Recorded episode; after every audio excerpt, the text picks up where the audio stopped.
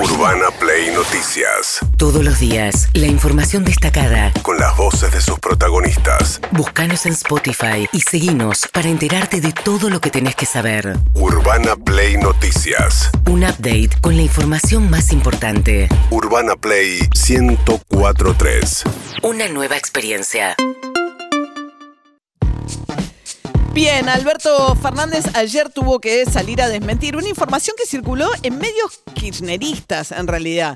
Hay un borrador del acuerdo con el Fondo Monetario Internacional que Martín Guzmán empezó a hacer circular para tratar de convencer a los propios, pero en lugar de convencerlos les dio información que generó en realidad una serie de especulaciones de los medios kirchneristas que están planteando no es cierto que no hay reformas, que el fondo, este es el mismo acuerdo que se firmó con Mauricio Macri. Ayer eh, la, la ex diputada este, Fernanda Vallejos. Está bien, es marginal, pero no deja de ser la expresión ya suelta y librada a su propia suerte del kirchnerismo más duro, diciendo este es el mismo acuerdo que con el FOND, que con Macri, no hay ninguna diferencia. Son organismos del poder kirchnerista. Ahí va. La cuestión es que lo que decían es, había un artículo de ese borrador que está empezando a hacer circular entre los propios Guzmán y que genera preocupación en el gobierno por el tipo de filtraciones que están sufriendo que decía que van a revisar ciertos regímenes especiales jubilatorios. Entonces dijeron, ah, entonces no era cierto que no va a haber reforma jubilatoria. Ayer Alberto Fernández y después por Twitter también Martín Guzmán, el ministro de, eh, de Economía, planteando que el régimen jubilatorio de la gran mayoría de los jubilados se mantiene tal como está con la fórmula que hay y que lo que en todo caso se van a revisar es la de jueces y embajadores. Con esa decisión queremos encarar el futuro. Y tengan confianza, porque no se va a detener ninguna hora de las que estamos haciendo y vamos a hacer más obras, porque la inversión en obra pública va a crecer y no va a haber acuerdo con el fondo que detenga el crecimiento que vamos a imponer. Y que los jubilados estén muy tranquilos, porque sus jubilaciones seguiremos trabajando para que mejoren día a día. Y no hay ningún acuerdo que diga que vamos a frenar el incremento de las jubilaciones. Uno, lamentablemente, todos los días tiene que luchar contra la mentira instalada. Y la verdad, lo único que le queda a uno es la posibilidad de verlos a los ojos y decirles, yo tomé un compromiso con ustedes y no voy a incumplir. Bueno, en este caso eran todos medios propios, digamos, o sea, todos medios muy afines al kirchnerismo. Estaba desde Página 2, El Cuete a la Luna, eran los que empezaron a decir que no era cierto que no había pedido reforma jubilatoria. Lo que dice Alberto Fernández es que van a mantener, en efecto, la fórmula jubilatoria tal como está, la de incrementos, pero el tema de jueces y embajadores cobran el 82% real del salario real, que es muy alto entre jueces y embajadores. Entonces estamos hablando de jubilaciones de 300, 400 mil pesos. Esos sectores dicen que hacen aportes también que eh, son proporcionales a lo que después cobran. Hay que ver después si es deficitario solo o no, si uno tomara individualmente. El tema eran los docentes, pues los docentes también tienen un régimen especial y la aclaración fue que los docentes no les van a cambiar el régimen, que es solo para eh, jueces eventualmente y embajadores, si es que le meten la modificación. Tenés siete regímenes especiales donde están los docentes, los docentes universitarios, los investigadores. Hay un régimen muy particular que es el de los trabajadores del yacimiento carbonífero Río, Río Turbio y los sindicalizados de Luz y Fuerza. Bueno, tuvieron que salir a aclarar porque si no, obviamente, esos sectores venían encima. El punto es diplomático, que como bien decías, 450 mil pesos por mes y Poder Judicial 400 mil pesos. Sí, diplomáticos depende de con qué rango se jubilen, ¿no? Y qué antigüedad tengan cuando se jubilan, si ya se llevaron al rango de embajador, pero en el caso de los jueces sí es más, los jueces sí pues ahí tienen un piso más alto. Mientras tanto, Alberto Fernández también se metió en la polémica del tema de corrientes y si el gobierno nacional hizo o no algo para ayudar al gobernador Valdés. Muchos están preocupados por ver ahora qué es lo que hicimos en Corrientes frente a la tragedia que vivió Corrientes. Hicimos todo lo que estuvo a nuestro alcance, todo el fin de semana. Y antes también estuve hablando con el gobernador. Y Corrientes llama la atención de toda la Argentina, obviamente. Acaba de vivir una tragedia Corrientes, pero hemos puesto todas nuestras fuerzas para ayudar. Lo que es verdad es que no escribimos Twitter por eso. Lo que es verdad es que no hacemos publicidad con eso pero hemos mandado a todos nuestros bomberos. Han ido todas nuestras fuerzas de seguridad, porque la Argentina es una. No hay una Argentina del centro y una Argentina periférica. No hay pueblitos y ciudades. Hay argentinos que necesitan de que la Argentina se levante. Bien, ahí lo que decía Alberto Fernández también es- le sirve a Bernie, pues Sergio Berni, el ministro de Seguridad de la provincia de Buenos Aires, agarró un helicóptero, una cámara, se fue a filmar, a decir acá no hay nadie de Nación, no veo a nadie. Y también al respecto de Macri, que había escrito un tuit diciendo que el gobierno nacional no estaba haciendo nada, le contestaron que él desfinanció el plan del fuego. Pero la verdad que Cabandi, el ministro de Medio Ambiente, está más preocupado por discutir con Macri que por eh, tratar de ver cómo coopera en la solución en Corrientes. Hubo algunas ráfagas de lluvias en, algunas zonas, pero no, no alcanzaron. Se espera lluvias también en los próximos días. Hoy quizás en horas de la tarde en algunos lugares de la provincia, mañana no, y pasado el miércoles y jueves sí se esperan lluvias y esperamos que eso ayude, por supuesto. Macri, Macri dijo que que no había no había habido ayuda de nación, raro. Eh, eso ya lo dijimos varias veces, Federovich, yo, sí algunos colegas también eh, han relatado, porque la verdad que hay datos objetivos, Víctor Hugo, que tiene que ver con, con la ayuda. Nosotros estamos siempre en todos los fuegos, cada vez que, que la provincia lo solicite.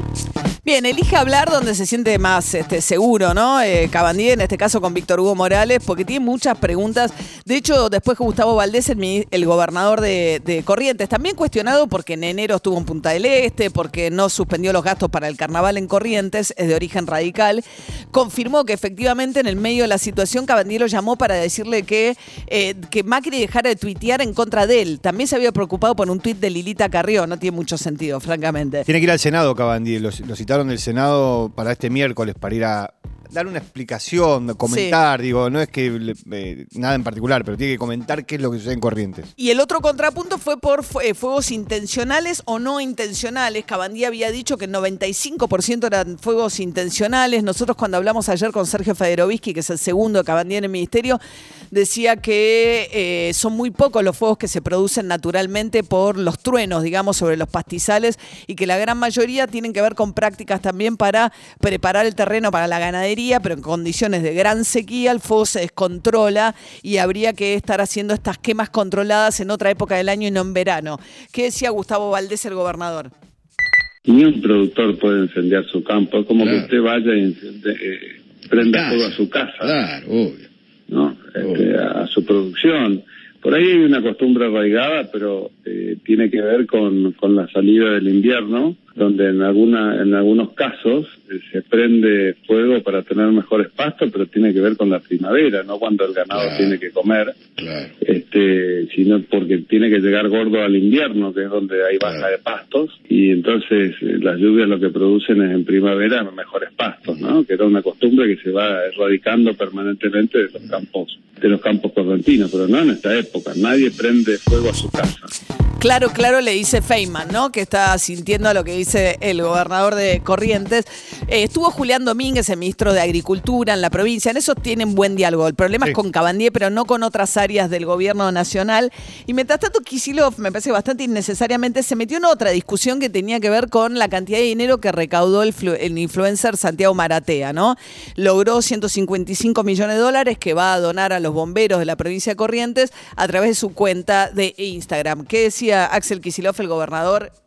Es- Me parece que está muy bien que un privado, bueno, ahora que aparecieron influencers, youtubers, todas estas este, manifestaciones nuevas de las redes, también que ayuden, pero también, porque vos fíjate que solamente el año pasado en vacunas, en Sí, vacunas, ¿eh? el sí. Estado Nacional gastó 1.300 millones de dólares. Fíjate que no tiene nada que ver con, con cifras que puede manejar eh, con donaciones, sector privado, pero obvio que todo bienvenido, agradecido a todo aquel que mira solidariamente. Así que bienvenido, agradecido con este muchacho y con todos los que quieran ayudar y, y movilizar esa fuerza solidaria que existe en la provincia de Buenos Aires y en todo el país. 155 millones de pesos recaudó Maratea y estaba. Porque decían, bueno, ¿cómo puede ser que Maratea en cinco minutos junta toda esa plata y el Estado no puede hacer nada? Es cierto que no es comparable. De hecho, ayer nos decía Federovisky, el segundo de Cabandier, que es más o menos lo que cuesta por día las brigadas que están este, trabajando en la provincia de Corrientes. Y hay un tema también de la supervisión respecto del uso de esos fondos, ¿no? Pues por lo, es mucha plata. Él dice que va a comprar, no dudo de lo que va a hacer Maratea, pero también es cierto que las ONG, los que están acostumbrados también a a manejar esos dineros, bueno, tiene que ser muy transparente, qué se hace con el dinero que, para corroborar que efectivamente tiene el destino que uno dice, que efectivamente lo tiene. No estoy poniendo en duda que Maratea lo use con esos fines, también recauda para él mismo a veces en esa página en la que, Sí. en la, en la que recauda, ¿no? Sí, aparte digo, en comparación a los, a los valores que maneja el Estado, lo que vos decías, el presupuesto nacional de manejo del fuego del 2021 era 3 mil millones de pesos.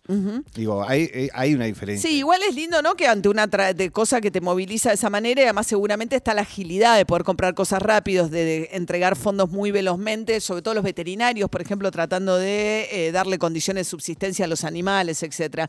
Me parece que una cosa no sustituye a la otra, que una cosa es lo que el Estado tiene que hacer, que obviamente además tiene más recursos y más responsabilidad, y si además hay una actividad solidaria, bienvenida sea, pero no es la solución ni el contrapunto, porque no es la respuesta. La idea es falta de Estado, ¿no? Porque sin Estado igual tenés fuego, después Claro. podés co- recolectar plata. Ayer, mientras tanto, hubo una oferta a los docentes para la paritaria nacional docente de 45,2%, ¿no? De aumento salarial en tres tramos, llegando a 60 mil pesos a partir de septiembre, con la posibilidad de revisar en septiembre, y va poniendo un poco la pauta de lo que quiere el gobierno en materia de inflación en acuerdo con el Fondo Monetario, que es eh, un poquito por debajo del 50%, tratar de estar un poquito por debajo del 51% del año pasado. Urbana Play Noticias.